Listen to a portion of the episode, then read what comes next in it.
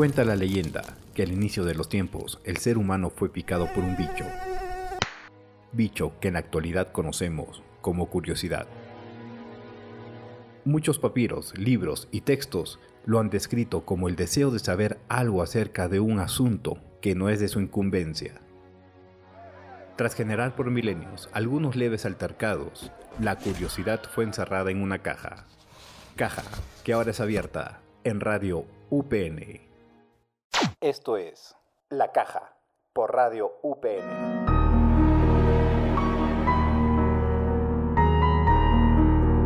Hola curiosos, ¿cómo han estado? Bienvenidos a su programa favorito, su fuente fiel de misterios, La Caja.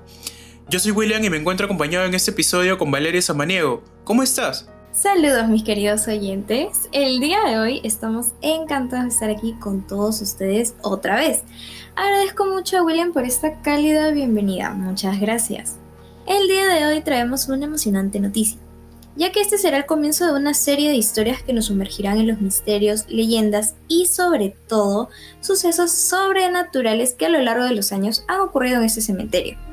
Prepárense para poder adentrarse en un fascinante viaje a través de los rincones de este lugar, que obviamente nos invita a descubrir sus secretos más ocultos. Me resulta bastante interesante el tema de hoy, Preparen sus sentidos para adentrarse a lo desconocido porque aquí en este podcast desenterraremos la verdad detrás de los misterios que acechan entre las tumbas.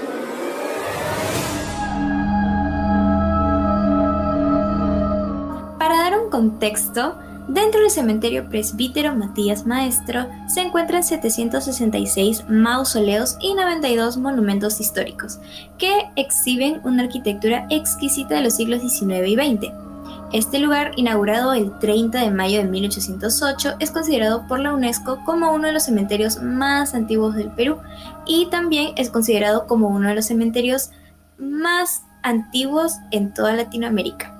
En su interior reposan diversos personajes que dejaron huella en la historia de nuestro país. Me parece bastante interesante lo que viene a ser el reconocimiento por la UNESCO ya que también el presbítero Matías Maestro se encuentra bajo la jurisdicción de la Sociedad de Beneficencia de Lima Metropolitana, quien lo promociona a través de diversas actividades que organiza como los tours nocturnos, además algunos medios de comunicación la difunden en programas culturales e informativos que hacen que los visitantes puedan conocer bastante sobre sus historias. Bueno, para poder continuar respecto a lo que acabas de decir, dentro de este cementerio descubrimos una notable congregación de individuos que han sido pilares fundamentales en la formación de la República Peruana. Entre ellos figuran los fundadores de nuestra nación, presidentes, alcaldes, historiadores, artistas y muchas otras personalidades que han destacado una valiosa contribución a lo largo de la historia. Entre estos destacados podemos encontrar a héroes como Miguel Grau y Alfonso Ugarte, así también como podemos encontrar a destacados literatos como Abraham Valderomar y Ricardo Palma. Un punto bastante resaltante es que el cementerio presbítero maestro acoge a personajes bastante ilustres como Ramón Castilla, José Rufino Chenique, Ciro Alegría, José Carlos Mariati entre otros no menos importantes. Además el cementerio presbítero guarda un sinfín de historias, especialmente por el niño Ricardito Espiel, debido a, que sus, debido a sus increíbles historias, ya que en 1886 nació el niño Ricardo Melquiades Espiel Barrio Nuevo, pero lamentablemente falleció a los 6 años. Todo esto según la biblioteca virtual Miguel de Cervantes. Es hora de poner a prueba tus conocimientos, prepárate para descubrir lo inesperado y sumergirte en la intriga absoluta. Aquí en Misterios Revelados, en la caja. ¿Cuál es una de las teorías sobre la desaparición de Tartaria según las publicaciones en redes sociales? A. Fue destruida por una lluvia de barro. B. Fue absorbida por Rusia durante la rebelión de Pugachev. C. Fue ocultada por élites mundiales tras las guerras mundiales.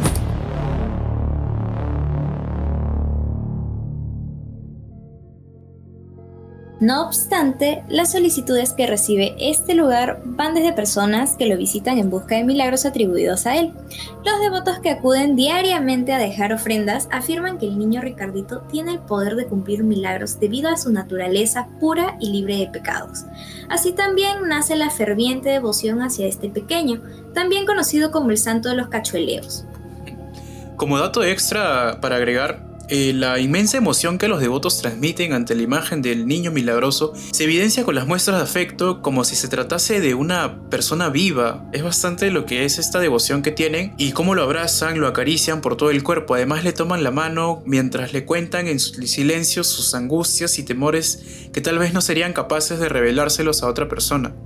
Así es, William. Incluso los mismos trabajadores del cementerio son devotos y son testigos de la manera en que se acercan los visitantes. Solo cumple cuando hablas con la verdad y tienes fe, así mencionan varias personas. Pero, ¿cómo es que nace esta devoción? ¿Quién tuvo la iniciativa y permitió que nacieran más fieles? Según los trabajadores de la Beneficencia de Lima, una mujer descubrió la tumba del niño Ricardito en los años 90 y tras encomendarse a él en una oración le cumplió el milagro. La mujer se comprometió a limpiar su tumba y llevarle flores en muestra de agradecimiento. Todo este rumor pasó de generación en generación y así más personas acuden hasta su nicho donde se encuentra su estatua y le colocan bastantes dulces, bastantes ofrendas. En algunos casos ponen placas en la pared con sus nombres, peticiones y agradecimientos. No hay quien confirme su santidad, sin embargo no cabe duda de que su inesperada muerte pudo y, puede conmover a muchos sin necesidad de creer en él. Todo esto gracias al diario La República. Acorde a la biblioteca virtual Miguel de Cervantes Saavedra, se menciona que una joven madre de familia originaria de Huacho, pero viviendo en Lima desde hace mucho tiempo, enfrentaba junto a su hijo de unos 10 años fuertes dolores de cabeza. Los médicos les indicaron realizarse tomografías ¿no? para poder descubrir la causa de este malestar. En medio de su angustia tuvo un sueño revelador una noche. Se dice que se encontraba enferma y con intensos dolores de la cabeza, al igual que su hijo. En su sueño, el niño Ricardito apareció ante ella en un hermoso jardín lleno de flores, él se acercó y tomó su mano, reconfortándola, claro, con estas palabras. No tengas miedo, yo te voy a ayudar. Desde ese momento, tanto ella como su hijo se realizan periódicamente tomografías para poder controlar su salud y a su vez también continúan pidiendo a Ricardito que los acompañe en este camino. Bueno, en este episodio ha reforzado la idea de que la devoción hacia Ricardito los mantiene sanos y protegidos. ¿No te parece muy interesante? Me parece bastante interesante lo que acabas de comentar. Es tanta la devoción que tienen estas personas que llegan a hacerse tomografías cada cierto tiempo para mantenerse, según ellos, sanos. Pero me interesa más escuchar qué opinan nuestros oyentes.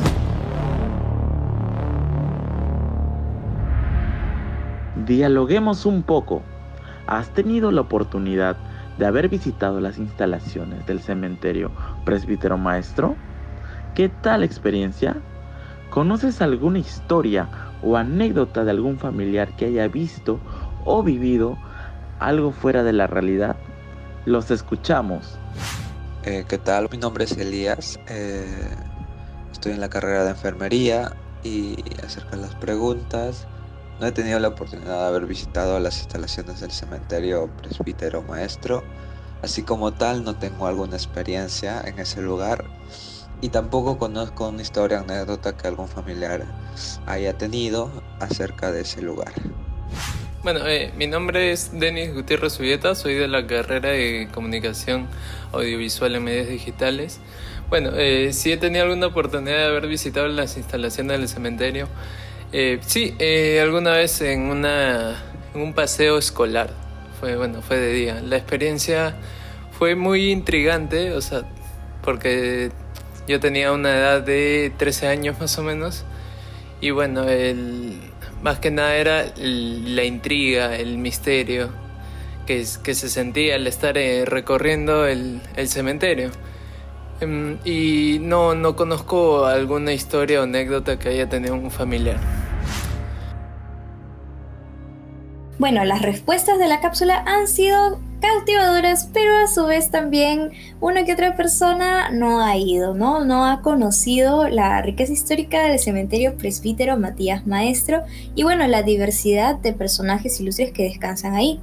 Bueno, continuando con el, con el tema, la devoción hacia el pequeño Ricardito también ha dejado una huella emotiva, ¿no? Demostrando cómo las creencias y la espiritualidad pueden jugar un papel significativo en nuestras vidas vale la pena mucho adentrarnos aún más en su historia y en el impacto que ha tenido en la vida de las personas que lo veneran. Cierto, Valeria. Muchos de los visitantes que recurren a su figura son por motivos de salud o económicos, Yo también tengo otro caso así de interesante. Con su aparición logró evitar que un militar y un batallón caigan en una emboscada de los narcoterroristas, haciendo que se detengan y salvándoles la vida a todos ellos. Un caso que llamó la atención fue un de un militar del BRAE. Él comentó que había pasado por delante de la tumba de Ricardito pero no le tomó importancia. Estando en el BRAE con su batallón, ve a un niñito correr. No le dio importancia en ese momento, nuevamente lo ve correr delante de él entonces su batallón paró y se puso a pensar dónde habían visto ese niñito vestido de marinerito y con botitas ya que este vestuario representa a Ricardito. Entonces, al parar, sintió que por la ruta donde él tenía que pasar algunos metros se producía una explosión. Entonces, el militar viene siempre cada 10 de diciembre y no trae cualquier cosa sino su sublime, su cuacuá y lo reparte a los niños de la zona. Todo esto gracias a, a la biblioteca virtual Miguel de Cervantes. Bueno, también existe otro caso también presente por los trabajadores del cementerio y es la venida de un señor que vive en el extranjero pero que siempre regresa a cumplir la promesa a Ricardito. Por fiestas de fin de año, el 24 de diciembre exactamente, viene un señor directamente de Estados Unidos por un convenio que ha hecho con Ricardo, que a todos los niños pobres de acá les da una canastita con juguetes. Todos los 24 de diciembre, por un favor que le ha hecho Ricardo, que se desconoce, ¿no? Viene a dejarle dulces juguetes, casi todos los que lo visitan le llevan caramelos, sublimes, wafers, galletas, un vasito de gelatina, ¿no?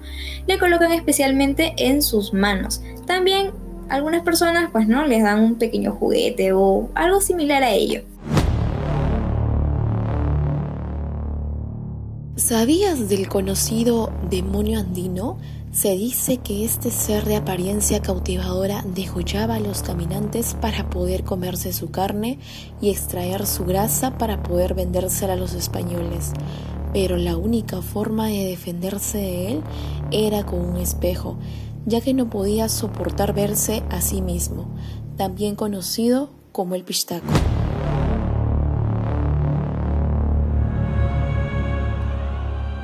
Bastante conmovedora la historia que acabas de comentar, debido a que toda esa promesa que hizo y devoción de todos los niños, todas estas acciones que conllevan toda esta devoción, ya que un alma que solo se presenta a personas indicadas y que hace travesuras a la luz de la luna con risas y jalones de prendas a los guardianes del presbítero, pero a la vez los mismos pasillos son refugio de almas que mantienen sus penas. Bueno, el cementerio presbítero maestro obviamente se ha convertido en un punto de gran interés para aquellos curiosos que desean conocer el lugar de descanso final de destacados personajes de la historia peruana.